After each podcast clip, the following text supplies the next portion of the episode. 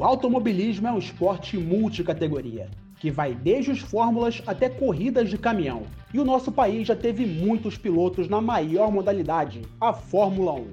Nela, o Brasil conquistou oito títulos, com Ayrton Senna, Nelson Piquet e Emerson Fittipaldi, além das vitórias de Rubens Barrichello, Felipe Massa e José Carlos Patti. Além de terem corrido na F1, todos começaram a carreira no kart, a base do automobilismo. Um veículo pequeno que surgiu pela primeira vez com motores de aparadores de grama na década de 50.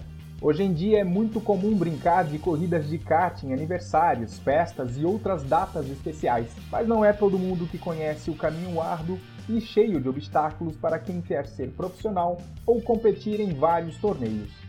Base Motor conta em três episódios a importância da categoria para o automobilismo, o investimento necessário para a prática do esporte e a força de Santa Catarina no kart brasileiro. Eu sou Fábio Tarnapolski e terei o auxílio de Juscelino Filho, Mariela Cancelier e Tatiane Borges.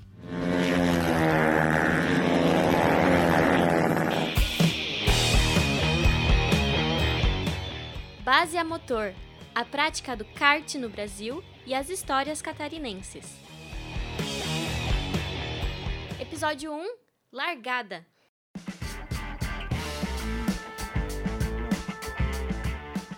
Ser um bom piloto de corridas em qualquer categoria não envolve apenas saber acelerar. Quem está no volante tem que entender como funciona o veículo em diferentes circuitos, extrair o máximo de cada curva e aprender a acertar o carro. Essa última é uma das qualidades mais importantes para os pilotos diferenciados. Não são todos que sabem o ponto ideal da suspensão, balanço de freios e aerodinâmica. É aí que entra o papel do kart no começo de uma carreira de sucesso, pois a categoria permite que os pilotos aprendam a parte mecânica e treinem seus reflexos na pista.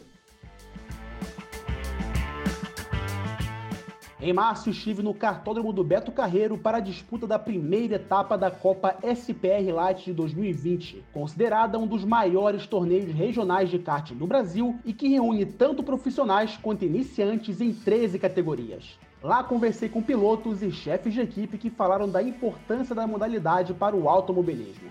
Um deles é Alexandre Rigon, piloto catarinense que já foi vice-campeão da Stock Car B em 96 e disputou muitas edições da SPR Light. Porque o kart ele é muito real, é muito rápido as reações, o acerto, a dedicação, o trabalho. A equipe trabalha bastante, a gente também no dia a dia desenvolvendo, trabalha eixo, endurece o kart, amolece, geometria. Então trabalha bastante o equilíbrio, o peso. E a gente, quando vem para a pista treinar, a gente se dedica, a gente faz testes e só assim para te ter um bom resultado. Hoje é, hoje é muito parecido os equipamentos. Rigon começou em 85, mesma época em que nomes conhecidos como Christian Fittipaldi, Rubens Barrichello e Tony Canan iniciaram suas trajetórias. O piloto catarinense também disputou a Fórmula Ford em 89. Na primeira etapa da SPR Light, Alexandre participou das categorias Sênior e F4 Sênior. As modalidades do kart não são unificadas como nos Fórmulas, onde cada país pode ter um torneio regional nas pistas locais. Ou seja, as divisões variam de acordo com a organização e localidade. No Brasil e em Santa Catarina é seguido o RNK, Regulamento Nacional de Kart, que determina as seguintes divisões de acordo com a idade: Mirim, Cadete, Júnior Menor, Júnior, Graduados, Sênior, Super Sênior Master e F4. O vencedor de março da Sênior na Copa SPR Light, Fernando Dias, também conversou com a reportagem. 2020 é o terceiro ano do piloto. Eu comecei brincando, né, com uma brincadeira, só um hobby, e começamos a gostar, e desde que você ganha a primeira corrida, nem né, que seja brincando, vai entrando no sangue e você quer sempre mais. Uhum. E para conseguir patrocínio, eu comecei com as empresas amigas da família, e foi indo. Daí, conforme você vai ganhando o campeonato, aí você vai pegando uma visibilidade e, e tenta coisa maior. Não é raro pilotos começarem por acaso no kart. Muitos pegam gosto pelo esporte após as primeiras corridas. É o caso de Patrick Coelho, que assim como Fernando começou por pura diversão e hoje disputa campeonatos em Santa Catarina. Eu comecei a brincar lá nos ingleses mesmo, cara, com um kart é, de aluguel, né? Que tem o, Tem o pessoal lá que aluga, que é deles mesmo, cartinho de 13 HP, com, com, proteção lateral. E eu tenho outro amigo que faz um campeonato de kart indoor lá, de kart alugado. E eu comecei a correr lá. Depois de lá veio a ideia do kart próprio, né? Aí a gente comprou o kart, começamos a andar, começamos a gostar e aí tá aumentando assim, né? A, a, a, o grupo, a, a ideia de querer competir mesmo, né? O grupo citado por Patrick é a equipe Cartilha Racing, da qual ele faz parte. O time tem um box alugado no cartódromo dos ingleses, pista tradicional de treinos e competições, onde foi gravada outra bateria de entrevistas. Independente do nível de competição, para disputar torneios é preciso uma carteirinha emitida pela Federação de Automobilismo do Estado de Santa Catarina, a FAUESC. Segundo o site da entidade, os preços variam de acordo com a categoria e podem ir de 208 a 592 reais. Esse é considerado o primeiro passo. O documento identifica o piloto e o torna federado à CBA, Confederação Brasileira de Automobilismo, que possui um seguro que cobre despesas da entidade, do atleta e do cartódromo em casos de acidentes. Ao redor do mundo existem algumas categorias diferentes das determinadas pela CBA no Brasil, como por exemplo no Campeonato Mundial. Para saber mais sobre isso, conversei com Elisandro Gasparini, piloto do Kart Clube Xanxerê. Todas as categorias que estão é, dispostas no RNK, ela é válida no Brasil inteiro, né? A mirinha, cadete, júnior menor, júnior, graduado, sênior, sênior A, B, F4, todas essas aí, elas são regulamentadas no país inteiro. O que muda a diferença do Mundial? O Mundial tem outras nomenclaturas e ela divide mais as categorias, né? Por exemplo, a OK, a OK tem uma faixa etária que para nós aqui ficaria em torno da júnior e a graduados, e ela consegue dividir um pouco mais isso. Aí depende da questão da motorização também dentro do Mundial. É, né, o motor pode ser Codasur, pode ser diferente, então eles vão ramificando essas, essas categorias, né? É, mas a nível nacional, a nível né, Santa Catarina obedece o RNK, então nós temos esse é, regulamento nacional do kart, que é o que uh, nos diretriz, inclusive na questão de peso, na questão de equipamento, na questão de combustível, motor, potência de motor, uh, eixo, tudo isso está descrito no RNK e as provas são todas elas realizadas em cima desse regulamento. Elisandro é também professor da escolinha do Kart Clube Xanxerê. Para ele, a importância da categoria no começo da carreira de um piloto é a semelhança com os carros de Fórmula 1. E o início é sempre dificultoso, né? Então você não entende muita coisa de mecânica, você não entende muita coisa da motorização que é o kart. Então eu comecei andando com kart com motor de moto, né? Que a gente chama os RD 135. Aí fiquei um bom tempo andando com ele, aí depois eu migrei então para o kart profissional, que é o kart 125, né? Essa categoria é a que é mais das categorias de todo o automobilismo é a que mais se assemelha com a Fórmula 1, né? Todo mundo fala assim, ah, mas a Fórmula 1, né? Porque um kart não vai atingir uma velocidade da Fórmula 1. Acontece que o tempo de ação e reação que tem no kart no 125, nessa categoria da graduados ali, ela chega muito próximo ao de um Fórmula 1. É aquela história assim, o tempo que você tem de frenagem e o tempo que você tem de reaceleração, essa fração de milésimos de segundo aqui se equipara a um carro de Fórmula 1. Então, é por isso que o, o kartismo, o kart é tão importante assim para a formação das categorias de base, né? Pois é, você imaginava que um carro com um som desse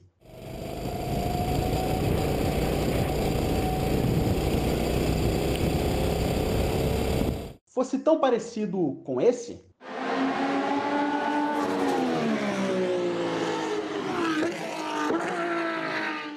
Na verdade, mesmo o ronco dos motores, que é apaixonante para os fãs de automobilismo, deve ser dosado no começo da carreira de um piloto. Muitas crianças podem se assustar com o barulho antes de sequer entrar no kart.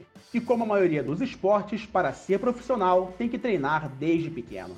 Elisandro começou com 20 anos e hoje investe na carreira de seu filho Benjamin, que tem 7 e já foi terceiro colocado no Campeonato Gaúcho. Alguns professores orientam conhecer o ambiente dos cartódromos antes de qualquer investimento. Um deles é o Jocely Rig de Rig, multicampeão de kart que também dá aulas de pilotagem. Eu, eu sempre oriento para os iniciantes vai numa escola de pilotagem, que eu tenho uma escola de pilotagem aqui em, aqui em Florianópolis, na pista tem quatro escolas de pilotagem, do Zé, do Clóvis, do Marcelo, tem a minha. Faz, um, faz uma aula, duas aulas, algumas aulas para ver se a criança é, realmente gosta, vai se interessar, vai vir outras vezes, vai pedir para vir, porque se a criança não pedir para vir, ela não gosta, não interessa que o pai, a, o pai incentiva, o pai traz, a, a mãe, a família traz. Quem tem que gostar é, é o iniciante.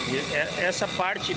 Então, antes de comprar um kart, que não é barato, um kart 3 mil, 4 mil, um kart para iniciante, faz uma aula de 100 reais. Mas daqui a pouco a criança não gosta, então não precisa fazer um investimento em adquirir mostra o que, que é, mostra o barulho, porque às vezes as crianças se assustam com o barulho do motor, com a velocidade, e aí não querem voltar mais. Então, antes de voltar, eu sempre aconselho assim: antes de com, querer comprar alguma coisa, comprar um kart, faz um, um, teste, faz um experimento.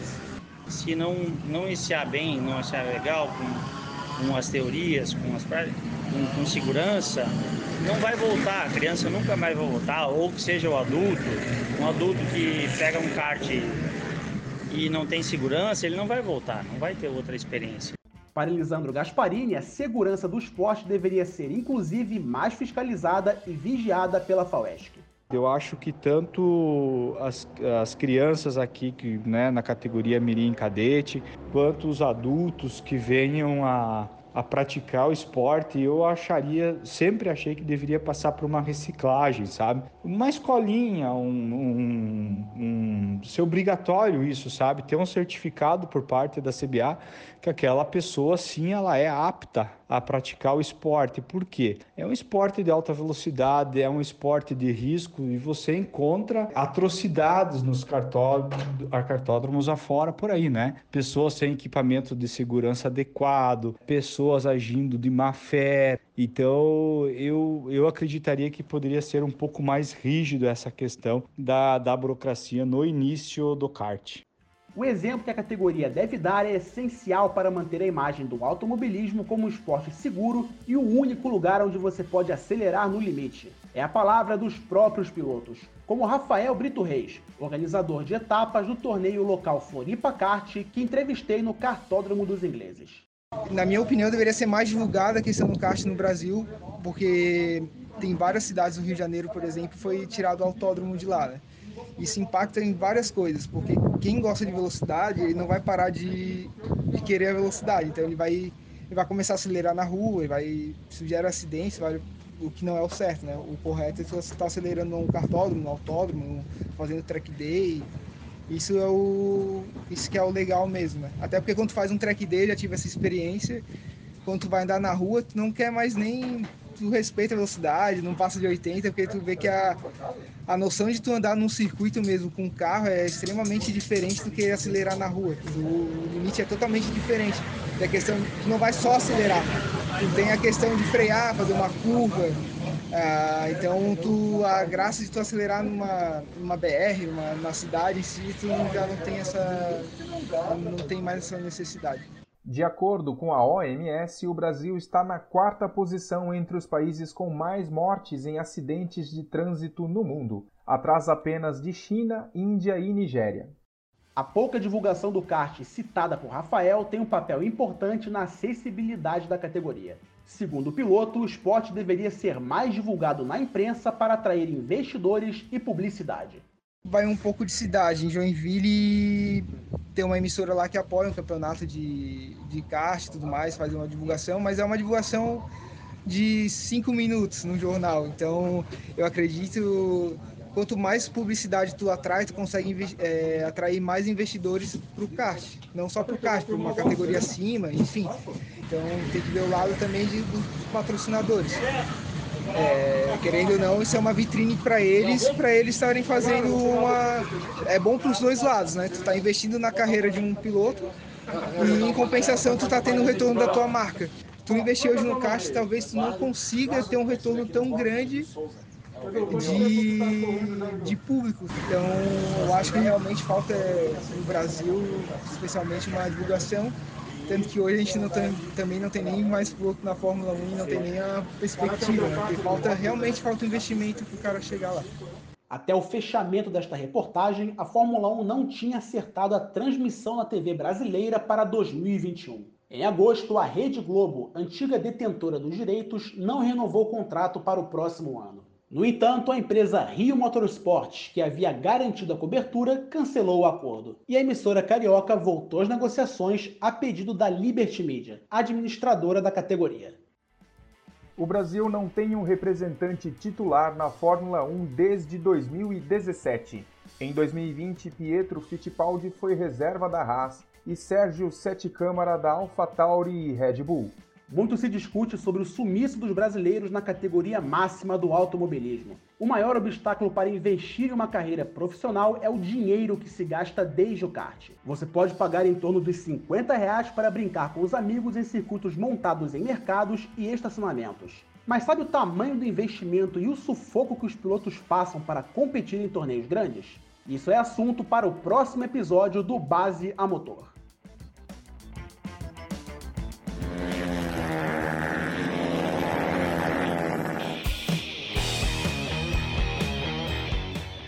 Base a motor, a prática do kart no Brasil e as histórias catarinenses.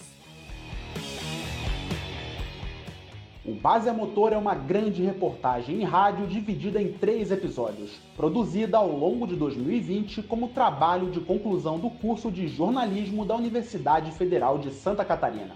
Roteiro e entrevistas de Fábio Tarnapolsky. Locuções do primeiro episódio de Fábio Tarnapolsky e Juscelino Filho. Orientação da professora Valciso Culoto.